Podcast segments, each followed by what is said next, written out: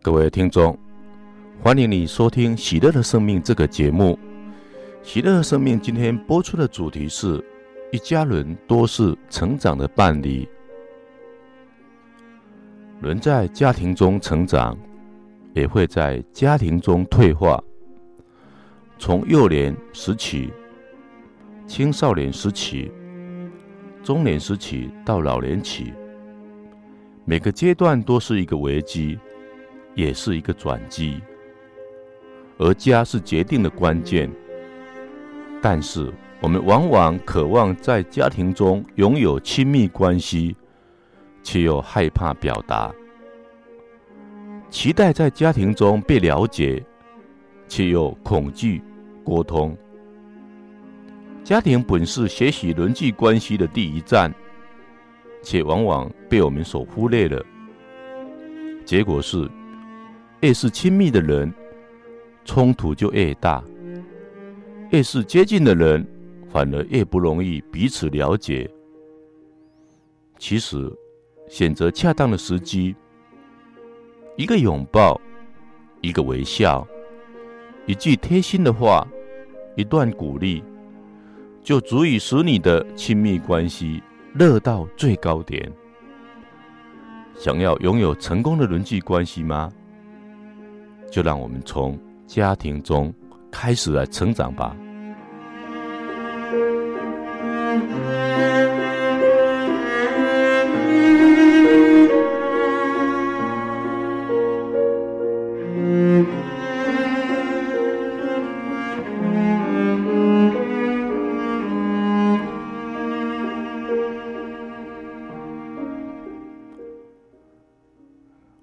各位听众。家庭的关系是可以创造的，先生与太太的关系，夫妻与孩子之间的关系，都是不断在改变。我们可以创造我们家庭的关系，我们可以使不好的关系变得越来越好，我们也可能使好的关系变得越来越坏。完全看我们如何来掌握，如何来改变我们的家庭关系。我们每一个人都是有能力的，我们每一个人都是家庭中温馨的伴侣，也可能是家庭中冲突的伴侣。让我们。来做一个温馨的伴侣，让我们来彼此多学习，创造温馨有爱的家庭。很高兴，我们的读书会探索读书会这个月刚好读了一本书，就是《一家人都是成长的伴侣》，作者是陈显明先生，他是宜兰人。美国德州基督教大学神学的硕士，基督教神学院院牧写的博士，他写的这一本书很不错。我们读书会透过读书会的时间做了很精彩的分享，底下就是他们精彩的分享。敬请各位听众期待收听。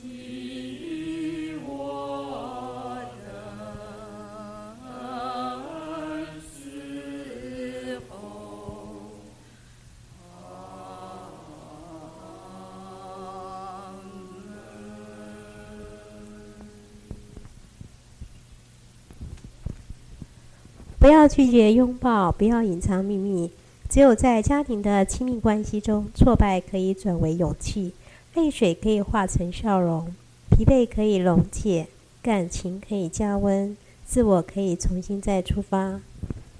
今天我们的读的书是一家人都是成长伴侣。家在现在复杂的社会里面，对很多人来讲，很多孩子、很多父母，有时候因为代沟的关系，会变成一个家，枷锁的家。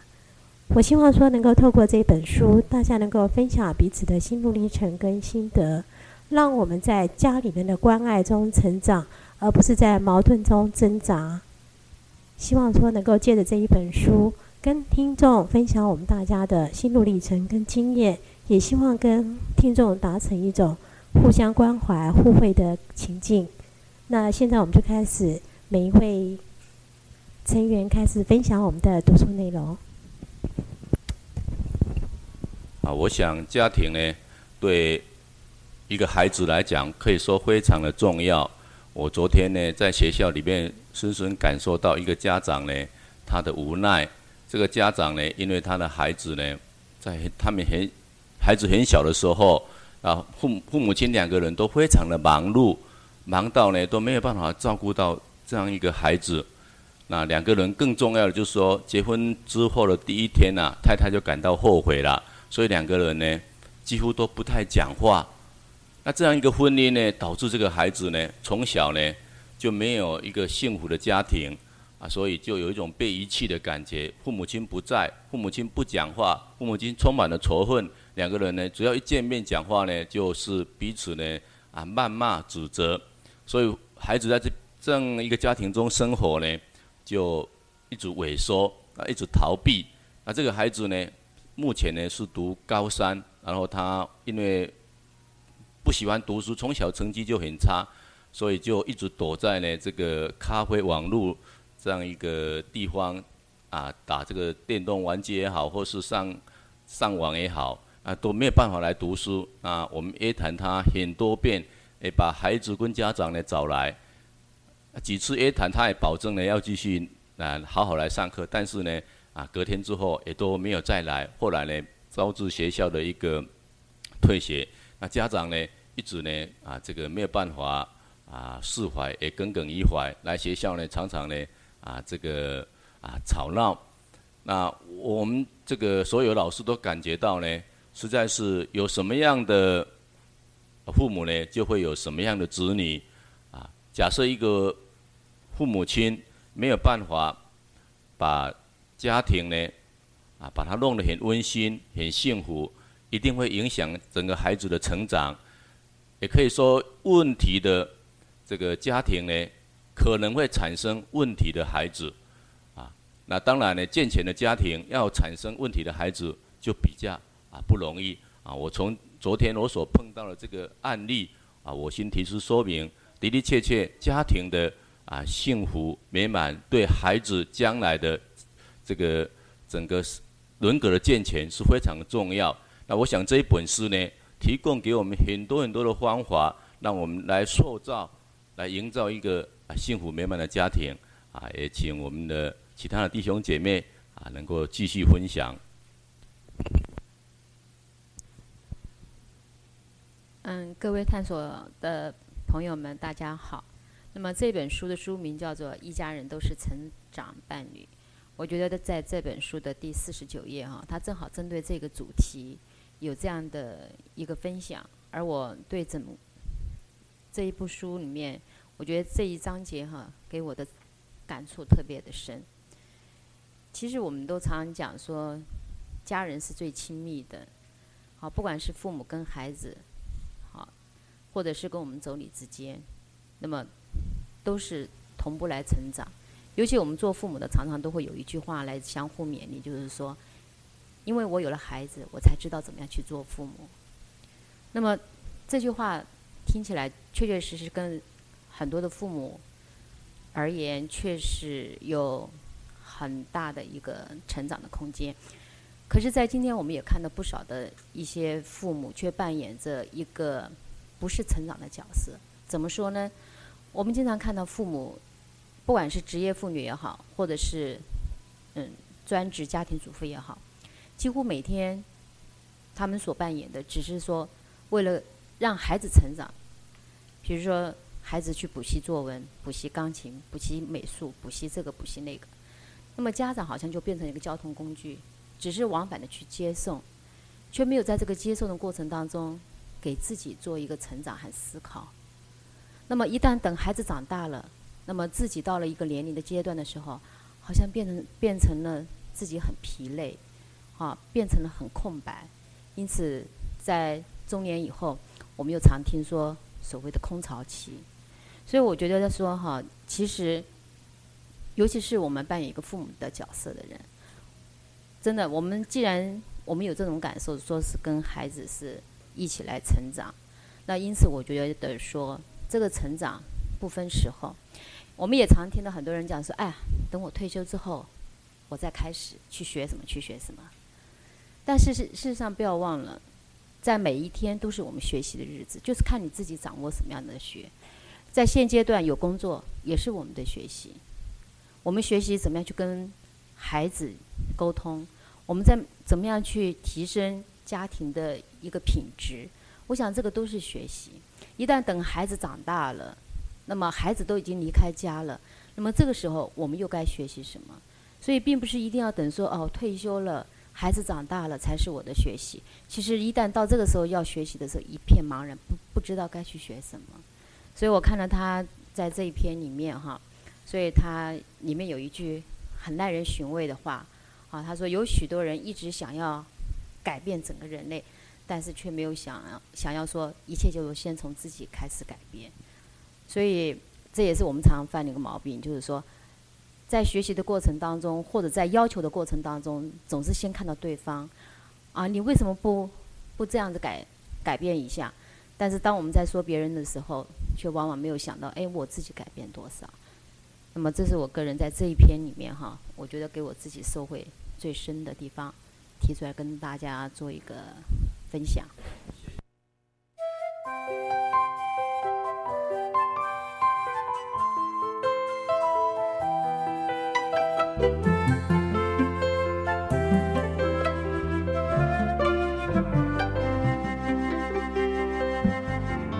我曾经像一只小小飞鸟，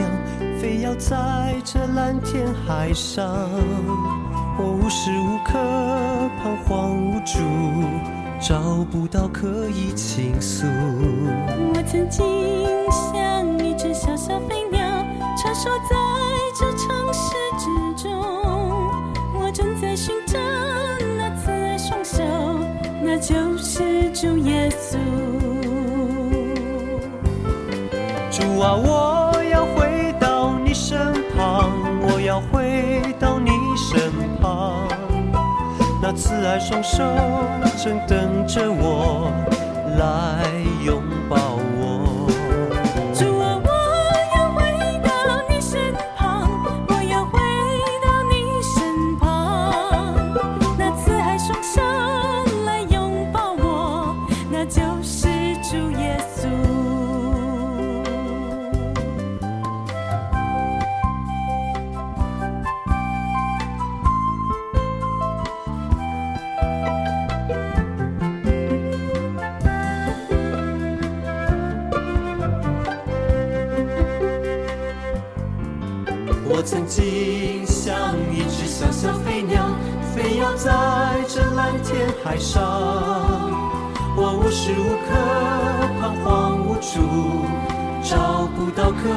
倾诉。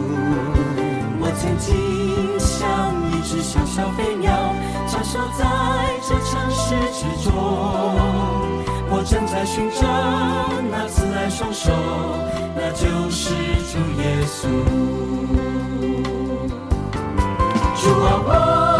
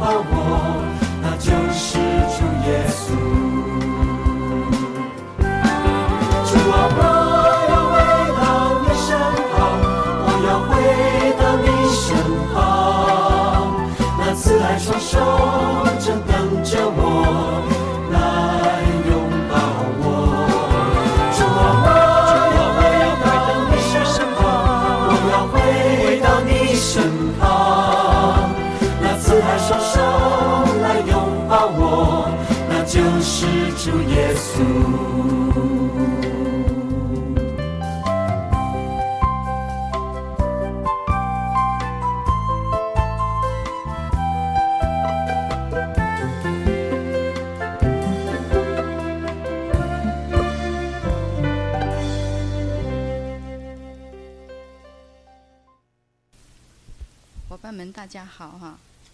嗯，很喜欢哈这一本书哈，因为我觉得说说哈，你看这本书哈，非但说说哈帮忙一些夫妻呀哈，或者是说说哈一个家庭，啊，实际上哈对我们在一些好像哈学校做辅导工作的人哈，觉得也是蛮有蛮有帮助的，因为哈我我是看到这个哈幽默还好。我就觉得说它是一种好像哈软化剂，好像说在哈僵化的一个哈气氛里面，我觉得说它是一个很好的一个方方法，好，是一个很好的方式。还有在哈任何好像哈沟通的时候哈，遇到一些好像说很糗啊，或者是很尴尬的时候。是是一个很好的一个一个方法哈，就是说是是可以学习的地方。哎，可是哈，学习幽默哈，并不是很容易。哎，因为我们常常会被一些好像哈情绪呀，还有我们自己的一些心理上的心理上的一些哈问题哈，所所束缚。哎，我们有时候可能哈，当时没有办法说。想要幽默就能够幽默，我觉得这个需要需要哈培养，需要学习的，需要学习的一段哈。啊，可是哈学习哈幽默之前，我觉得说很可能需要学习一个哈沟通，好像哈沟通就是说你要学会去学会聆听，聆听哈，因为。我们常常听话的时候，哈，我们时常都是以哈自己的一个好想法，哈，主观的一个好像哈一个立场，哈，在好像批判别人。我们没有哈听进去人家在说什么。有很多时候，哈，我看到哈一百零七页，也蛮符合哈我所想的，哈，真的是是哈需要需要哈。好像就是哈，任何的一个哈关系，我们常常哈，如果你要互动好的话哈，觉得倾听很重要，对，还有聆听方面，就是哈这个能力也是需要学习的。嘿，我们常常他有很多方式，他说哈要有先先哈感觉的回应，还有行动的回应。可是你哈第一项没有。没有做好的话，你没有没有听进去的话，你很难去回应。好，我觉得这个是是蛮实际，在我们生活当中哈。我在嗯，我时常需要需要面对学生哈，嗯，时常哈需要，好像就是哈，在这个哈倾听方面，我觉得说还需要需要努力。还因为哈，有的时候很可能我是时常用我一个哈主观的一个，啊说哈立场哈来先批判他们的时候哈，我很难去好像哈了解他们的一个心声，很可能就会哈阻断了这一个好像哈沟通。对，我常常会有这样子一个想法，虽然以前哈有学过一些辅导技巧，一些很多辅导方面的一些。好像课程哈，可是好像实际哈，真的用在实际的生活上面哈，还有一段很大的差距。哎因为因为实际上哈，你是活的，好，然后你在互动的时候哈，也很可能哈，对方哈，他有他的一个想法，他的心情啊哈，他的情绪，很可能会会哈牵动我的心情还有情绪。好是很不容易。你说哈，你学的学的是学了哈，啊，可是哈，真正你需要应用的时候哈，还有很很大的一段差距的，是很不容易哈。那还有，还有就是哈，七十七页的七十七页地方哈，分享哈，不是万灵丹，嘿，因为我觉得说说哈，嗯。我们时常哈希望说哈跟和自己的哈家人，还有我自己信得过的人，还我常常愿意分享我自己内心的一些事情的时候哈，哎啊，可是哈往往哈对方不了解，我说一句话，他马上冲回来说啊你怎么样怎么样怎么样，就好像指责，哎啊我的心情我就觉得说哈被他弄得很很不好。好像好，本来是是是好意哈，是是想说哈，让我的心情能够抒发一下、发泄一下哈，啊，可是所回应的哈是是一个反效果，哎啊，就是是一个很好学习的一个方式。我看到这一页，我觉得说说哈啊，真的是是哈，很需要很需要去学习哈，也让对方能够去好像哈了解哈。我的想法，因为哈不是这么多人，他都了解辅导方面的一些，好像，好像说哈技巧啊，或者是一些方法。有的时候哈，他认为说哈，我是在好像批判别人啊，或者是好像就说哈一直在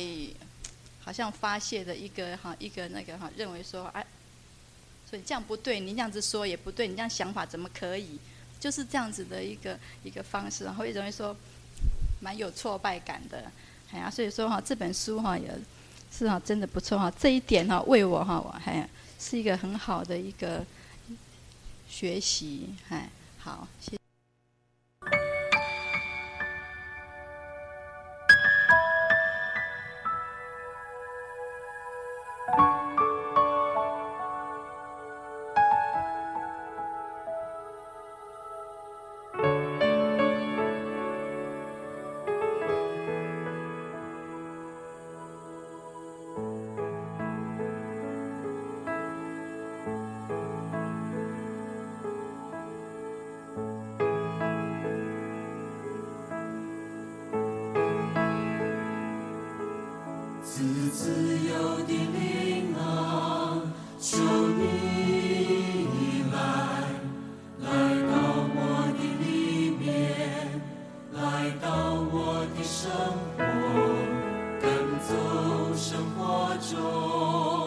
你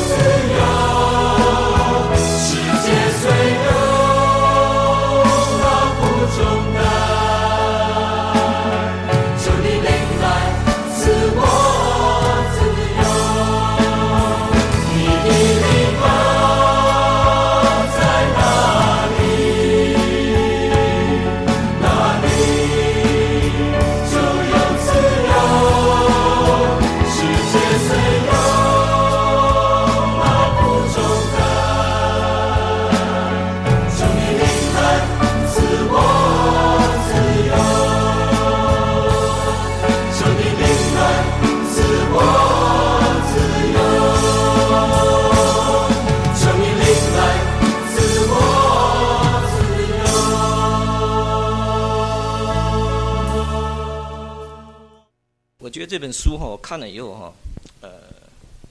就是产生很大的共鸣了。尤其在这个七十九页哈，他在里面讲，就是说有个先生，就是说在公司好像跟同事发生很不愉快，然后回来就在抱怨了哈。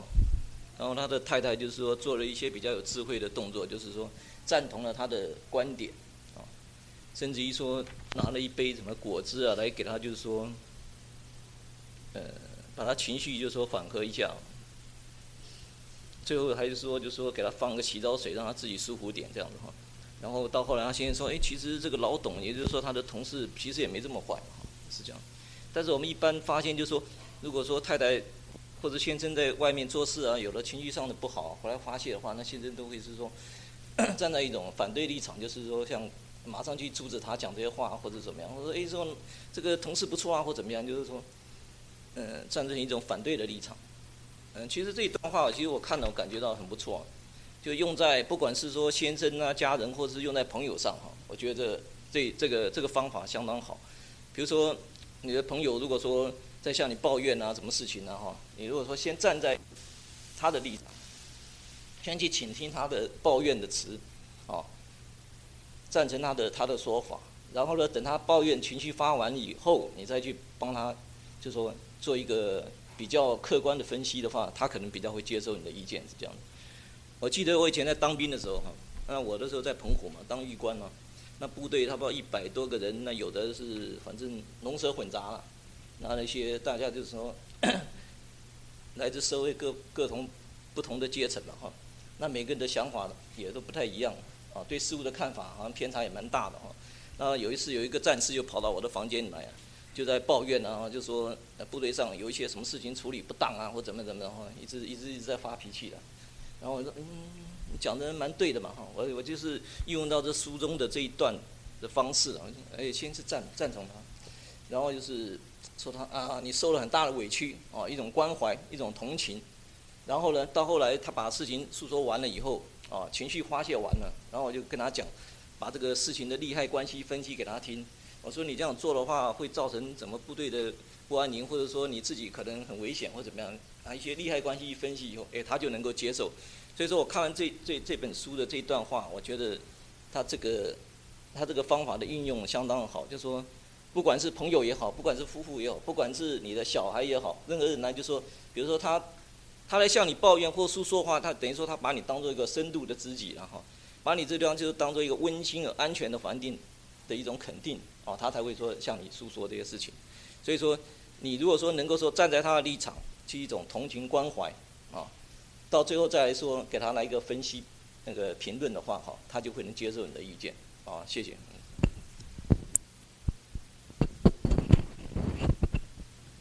其实，在这本书里面呢，嗯，我觉得讲了很多的内容，当然在我们生活上都应该，我们应该是体验深刻的。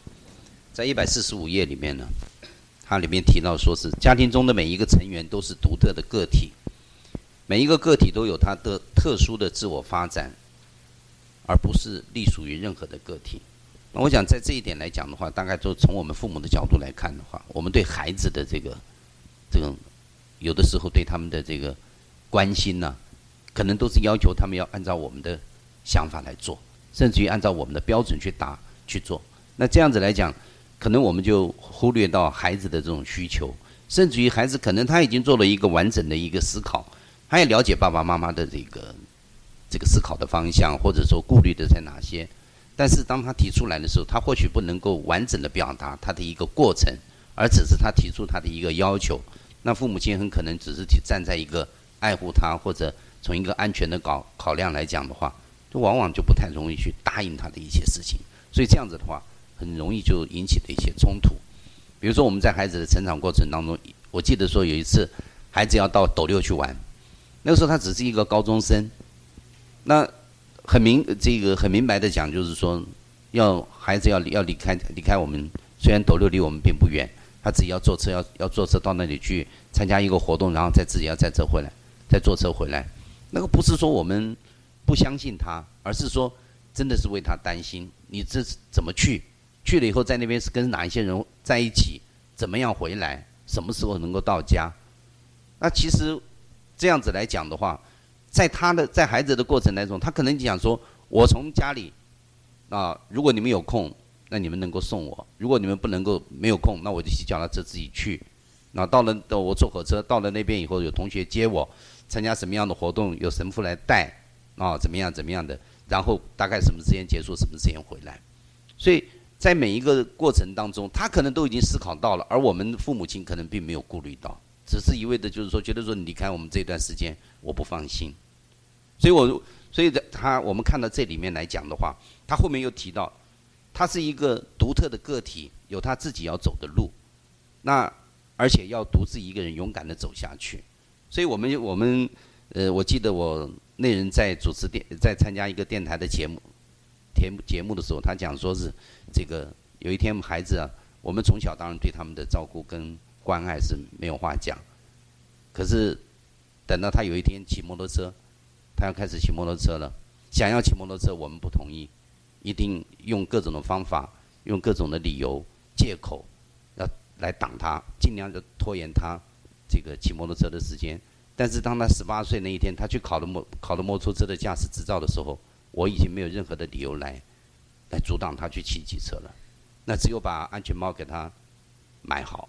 让他当他那我太太就讲说，当他骑着摩托车戴着安全帽离开的时候，我们真正感觉到孩子长大了，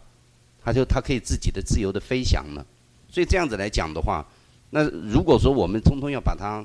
捆在身边，或者绑在身边，永远不让他自己单独飞出去，或者什么事情都给他考虑得很好，那孩子是不是能够接受？这都是我们在当一个父母亲呢，呃，很可能会疏忽到的地方。所以在这边也后面他也特别强调，这个我们应该不断地强调，每一个个体都要以自己为荣，你应该对你自己的行为负责，而不是说啊、呃、你的事情、你的行为、你的每一个步骤、每一个过程。都要听父母的去安排，所以我想在这一段里面呢，呃，我个人觉得说，嗯、呃，所以我们讲说是，今这个课这一个这本书题目就是说，一家人都是我们成长的伴侣，那我们的孩子从孩子身上也学习到了蛮多的东西，啊，这个以上是我一个个人的一个感想。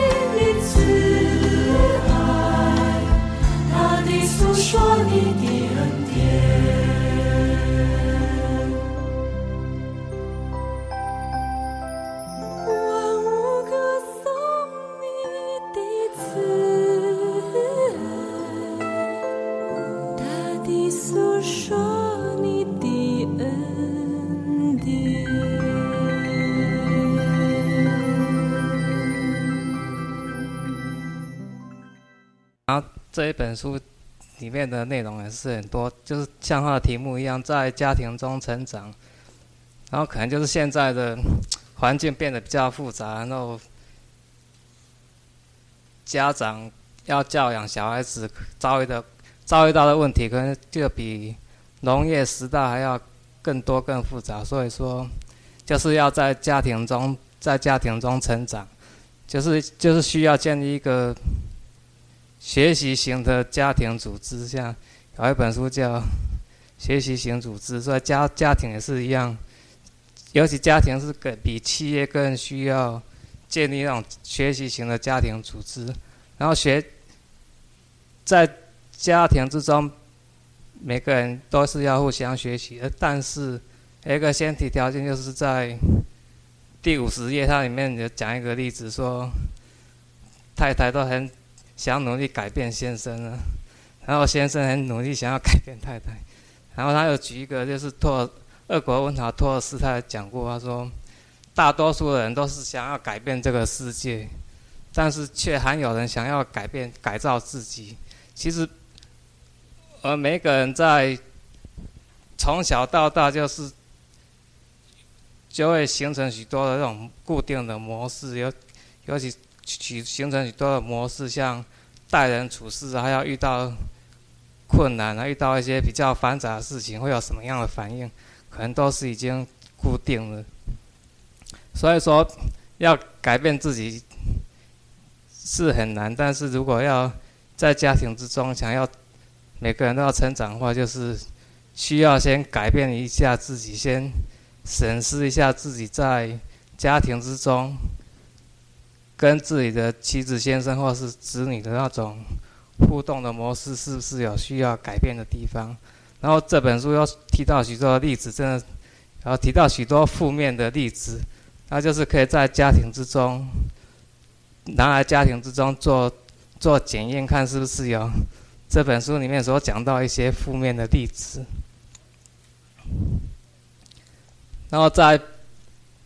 十二页里面，他就要讲到说。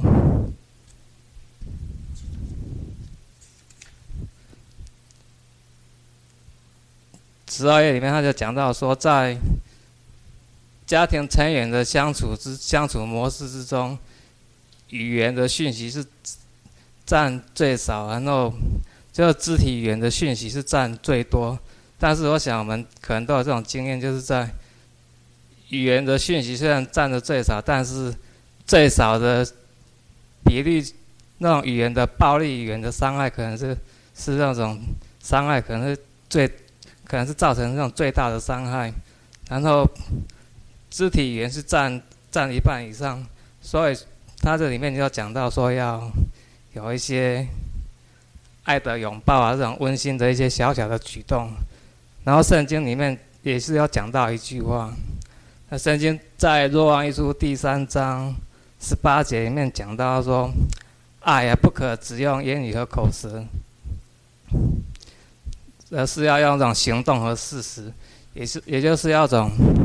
这里面讲到这种肢肢体语言的讯息，就是具体的那种行动，具体的表达。然后他这书里面有一些例子，讲到说，当先生在外面就工作很累回家，然后太太就跟他讲一些其他其他的家庭里面一些柴米油盐。的事情，然后就会让先生觉得很烦。但，但是他又说，如果太太改变一个方式，用一种具体的行动，像泡杯茶给他喝等等的，可能就是会造成不一样的结果。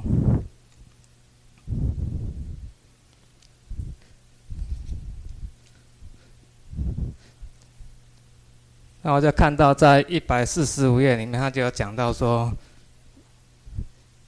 其实，爱真正的爱，并不是说家庭里面的每个人都能够都是互相束缚，而是应该要彼此鼓励，同时成长。像我们会见到许多例子，就是先生，就是先生或太太说，或是或是父母对子女说爱他们，但是那种爱并不是一种真正的爱，而是一种，真的是一种互相捆绑在一起，两个人就整个家庭那种负面的情绪会互相捆绑在一起，并不是说彼此捆绑、彼此束缚。呃，以前我读过一本书叫《爱的力量》，《爱的艺术》，就是当代那种心理学家弗洛姆，他就在《爱的艺术》这本书里面就讲到说，那种真正的爱情。也就是一种成熟的爱啊，是一种创造性的表现。像我们在这本书里面就举很多例子，就是家庭要形成一种润滑剂，就是需要每个人都是要花一点小小的心思，那就是一种创造性的表现。然后还需要，还有这种创造性的表现，就是包含那种关心、尊敬、关心、尊敬、责任和了解。然后在家庭中，如果要在家庭中里面成长，那这是那就是需要一种主动关怀，那种主动关怀被爱者的生命跟成长。当缺乏这种主动积极的关怀，就是缺乏爱。那也就是说，一种以自己爱人的能力为根基，为了所爱的人成长与幸福的积极奋斗。像这一段话。印证他书中里面所讲的，是若合若合符节，然后真的是若合符节。最后，美国最后美国一个家庭治疗大师叫萨提尔，他就在《新家庭如何塑造人》这本书里面他，他他有补充说到，真正的爱情是一种不会把绳子缠绕到。对方身上来操纵他，而对方也不会如此的来对待我，然后彼此的完整受到彼此的完整受到尊敬。像这本书里面就讲举到很多例子，就是虽然说虽然说尊重先生会尊重太太，然后太太会尊重先生，但是那并不是这种真正的尊敬，而是会把自己所期望的那种结果强加在对方的身上，像父母管教子女，并不是说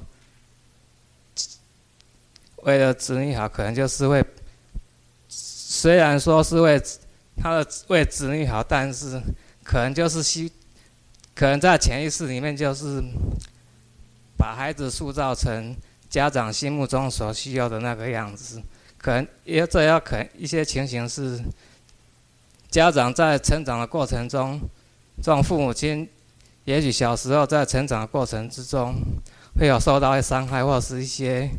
缺少的缺少的东西，就是需要补偿，然后就把这些需要补偿或者是希望，就是把这些需要补偿的部分，把它形塑到自己的孩子身上，然后塑造出他父母中。心中所想要的那个孩子，就是定做一个孩子，但是可能并没有考虑到说，那个孩子他他的本性是怎样的，他可能并可能跟他的本性，可能跟父母亲期望他的样子刚好是相差一百八十度，然后这样子可能就造成很多的冲突。真的就在在就像在结论里面讲到，他说，在序言里面作者他讲到说，爱。爱是需要给予的，但是更重要的就是需要去，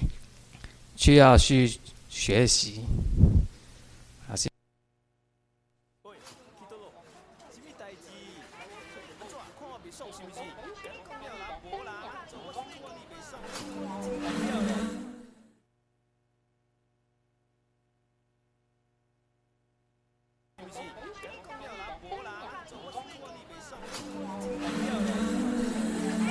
谢。这些年，一个人，风也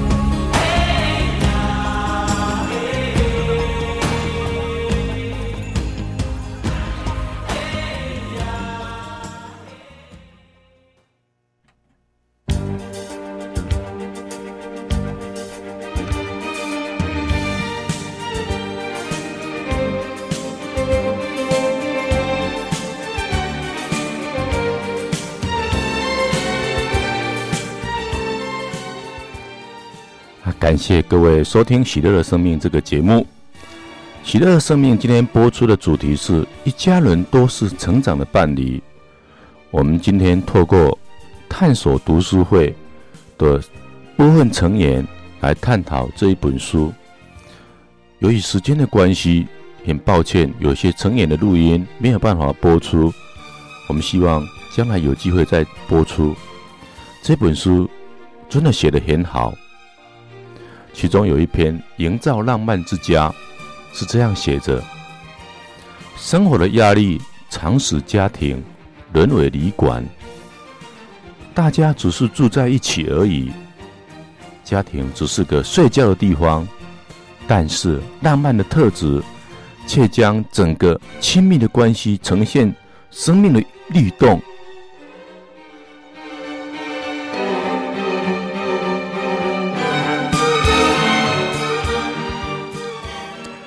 浪漫是具有一颗感动的心灵。报载智利植物学家艾迪安娜·和夫伴曾经这样说：“当他专注于观察仙人掌的时候，有时甚至也感觉到仙人掌正在注视着他。这就是一种内在心灵的感动，属于一种浪漫的特质，能感受到大自然与我或。”我与大自然的特殊交流与感应。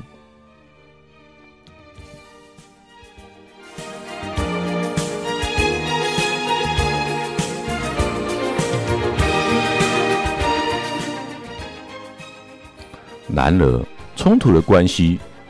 往往使人逐渐的失去一颗具有内在感动的心灵，徒有外显的激动的行为。曾经观看过介绍大峡谷的影片，影片